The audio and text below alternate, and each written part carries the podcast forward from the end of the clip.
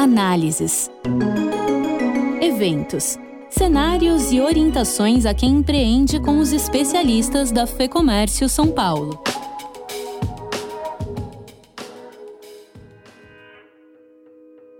Desde 2015, a cidade de São Paulo regulamentou, por meio de decreto municipal, a proibição na distribuição de sacolas plásticas descartáveis nos estabelecimentos comerciais da cidade.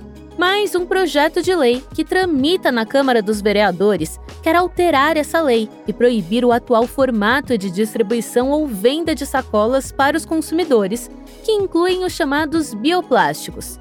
Quem explica os detalhes e impactos desse projeto é a Cristiane Cortes, que é assessora técnica do Conselho de Sustentabilidade e dos Comitês de Energia e ESG da FEComércio São Paulo. Cris, obrigado pela entrevista. Queria começar olhando um pouquinho em perspectiva como que a cidade legislou em relação à distribuição das sacolas plásticas nesses últimos anos. Existe uma lei que começou a ser discutida em 2007, foi sancionada em 2011. O que, que ela disse? Como que foi o diálogo para chegar nesse texto final? E os resultados até agora? Bem, a lei ela foi sancionada em 2011 proibindo a distribuição e venda de sacola plástica. Isso gerou uma polêmica e alguns setores entraram com ações judiciais, né? Então, lá no final de 2014, é, foi então decidido que era uma lei válida, constitucional e que poderia ser aplicada na cidade. Naquele momento, então, precisaria um decreto, né, regulamentando a lei, e nesse momento do decreto, que esse decreto ele é do início do ano de 2015, a prefeitura resolveu fazer com que as sacolas plásticas reutilizáveis fossem permitidas na cidade, mas não qualquer sacola plástica. Uma sacola que nessa regulamentação, que tem um decreto e também uma resolução da LURB, é uma sacola que se chama bioplástica e que é considerada reutilizável tanto para novas compras, né? Eu posso sair de casa já com a minha sacola reutilizável desse modelo, e usar numa farmácia, numa loja de cosméticos, no mercado, né? Fazendo minhas compras, vou reutilizando e posso também, ao final da vida útil dessa sacola, e ela é bem resistente, né? Eu mesmo faço isso e dá para aproveitar em muitas compras. Eu posso usá-la para fazer o descarte dos resíduos sólidos. Então, dessa forma que eu te falei, a verde para os recicláveis e a cinza para os demais, né? Aqueles que a gente não pode reciclar. Agora, tramita na Câmara uh, Municipal um outro projeto de lei, 760 de 2021, que altera uh, esse texto. O que, que, diz esse projeto, Cris? Uh, e como que a FEComércio, como que a entidade avalia essas mudanças? De lá para cá, sempre tem um ou outro projeto de lei com esse assunto. Alguns que vêm com a missão de liberar o uso de qualquer sacola plástica, outros que vêm com a proibição da venda, Muitos, assim, a gente acompanha inúmeros, mas esse chama atenção, por quê? Porque é exatamente o que ele quer mudar, ele quer mudar esse termo de reutilizável. Então, essa sacola bioplástica reutilizável, ele quer informar que não é reutilizável, que qualquer sacola plástica não será considerada mais reutilizável. E se isso acontecer, então essa sacola que vem em uso desde 2015 e que a gente sabe, né, que tanto o lado do comércio já se acostumou com esse tipo de sacola e a população também já se acostumou com isso, eles querem acabar com essa dinâmica, né, que vem em uso desde 2015 e desde lá a gente não viu, a não ser no início, né, que as pessoas não sabiam direitinho como que isso ia acontecer, depois a gente vê que a população está totalmente adaptada, né, as pessoas num mercado, né, que geralmente cobra pela sacolinha o preço de custo dele, se a pessoa não quer pagar por esse preço de custo de adquirir, ela leva outro tipo de sacola, usa a caixinha do supermercado, e aquele comércio que quer distribuir gratuitamente, gratuitamente também pode. Então, a gente vê que, que a mudança desse modelo, nesse momento, só viria, assim, atrapalhar, só viria confundir a população que já vem nessa toada né, de diminuição de uso dessa sacola bioplástica. Nós temos dados, por exemplo, né, da APAS, Associação Paulista de Supermercados, que fez essa verificação de redução de pelo menos 84% da quantidade de sacolas que os supermercados usavam. Então, esse número é um número muito importante, né, que deve ser levado em conta agora na análise desse projeto de lei. Agora, o plástico ele continua sendo um problema, e aí eu queria entrar em uma outra seara com você para a gente discutir um pouquinho quais são os problemas que ainda persistem, né? Se existe estabelecimentos que estão fora da regulamentação, por exemplo, e como que esse cenário pode ser aperfeiçoado, que outros bons exemplos a gente pode trazer aqui para a conversa? Então vamos lá. O que, que eu acho que seria uma primeira consequência se essa lei fosse sancionada e colocada em prática. É eu, né, eu estou falando por mim e por muitas pessoas que eu conheço que comentam isso comigo, elas já se habituaram a usar essa sacolinha para fazer o descarte dos seus resíduos, né? Há anos, assim, acho que eu nunca, para dizer a verdade, comprei saco de lixo específico para minha casa, né? Porque mesmo antes disso, a gente já aproveitava outros tipos de sacolinha, enfim.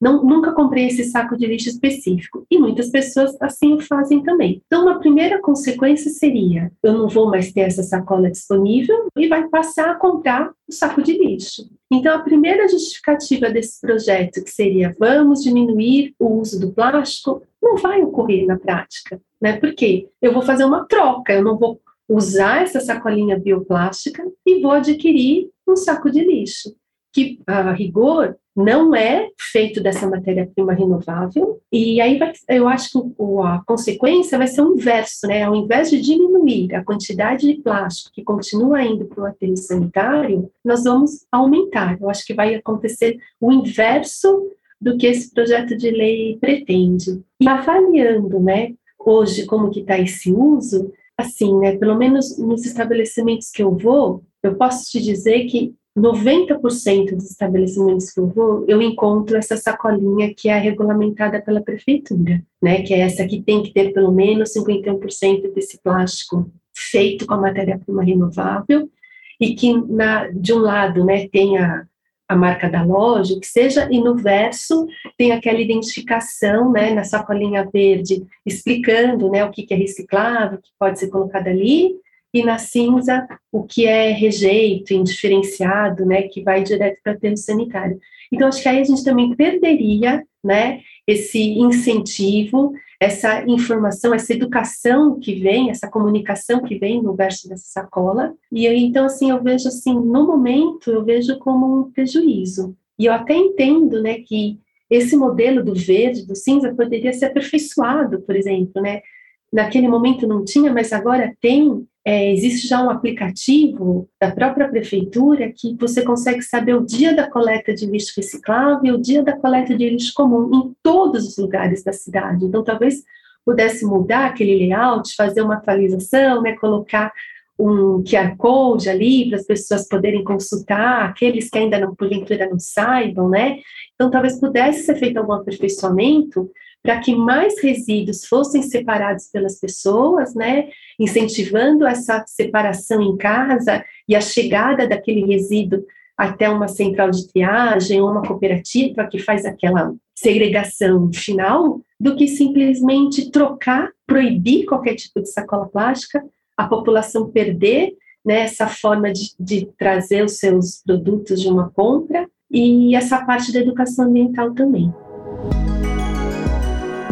Imagine ter acesso a especialistas de referência nos segmentos mais variados. Conhecer os melhores consultores políticos, econômicos, jurídicos e de negócios. Contar com análises exclusivas e estratégicas para sua tomada de decisão. Não fique de fora. Acesse agora lab.fecomércio.com.br. Cris, para encerrar aqui o assunto uh, do projeto de lei, o que, que a gente pode falar sobre as características desse material que a gente usa hoje, que a gente conhece como bioplástico? Então, esse material bioplástico, ele é um, um plástico que ele é reciclável. Então, como a sacola comum, né, é, que é um, um, um material a gente chama PEAD, né, uma sigla aí, é um plástico. Esse bioplástico, a matéria-prima dele é renovável, mas ele também é um PEAD ele não é biodegradável. É uma grande é, confusão que as pessoas fazem por, conta desse bio, né, no início da palavra. Então, qual que é a diferença? Um, um plástico, para ele ser biodegradável, ele precisa ter características de se decompor em partículas menores. E às vezes isso pode ser no ar, pode ser em contato com a terra, pode ser em contato com a água. Então, tem muitos tipos de plásticos biodegradáveis.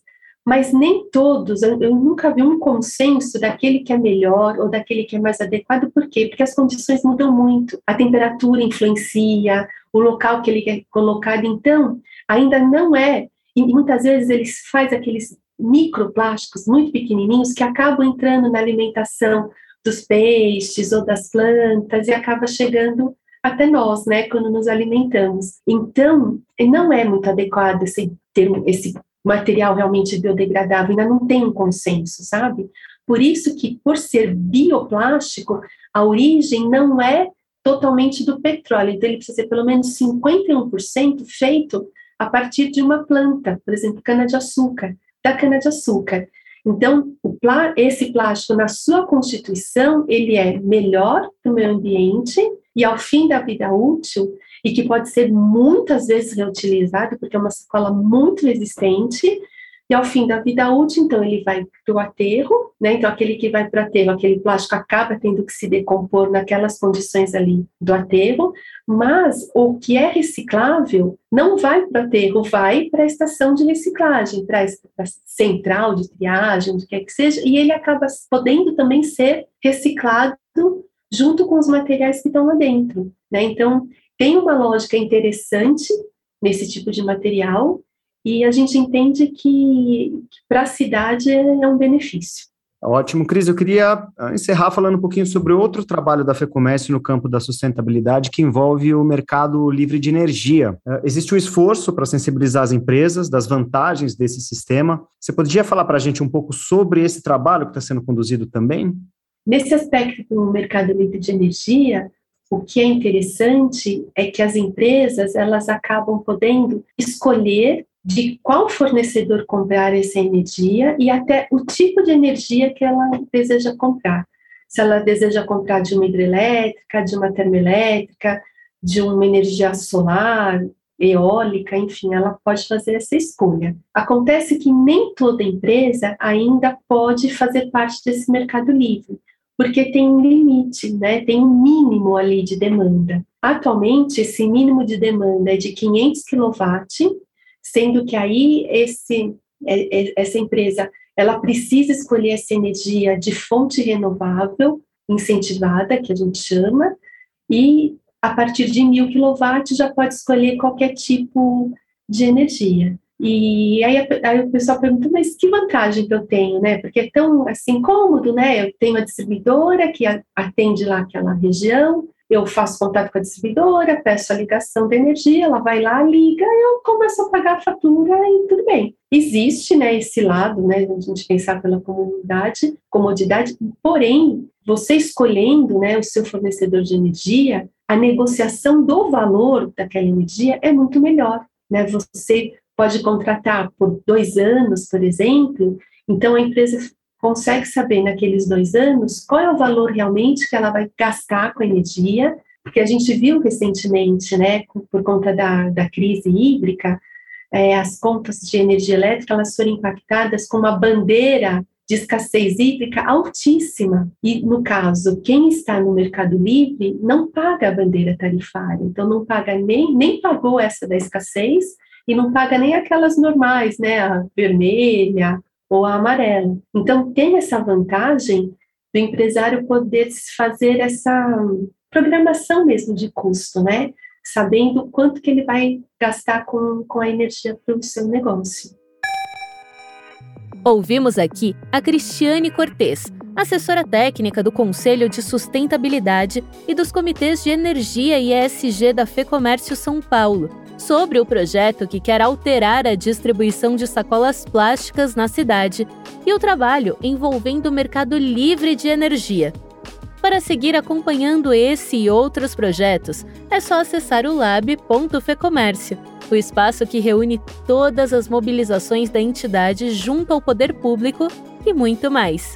Eu sou a Thaís Lenk. Este episódio contou com entrevista do Fernando Saco e edição do estúdio Johnny Days. Até a próxima! Informação e análises inéditas. Mobilização empresarial. Ferramentas de negócios exclusivas. Tudo isso você encontra no lab.fecomércio.com.br. Acesse agora e confira.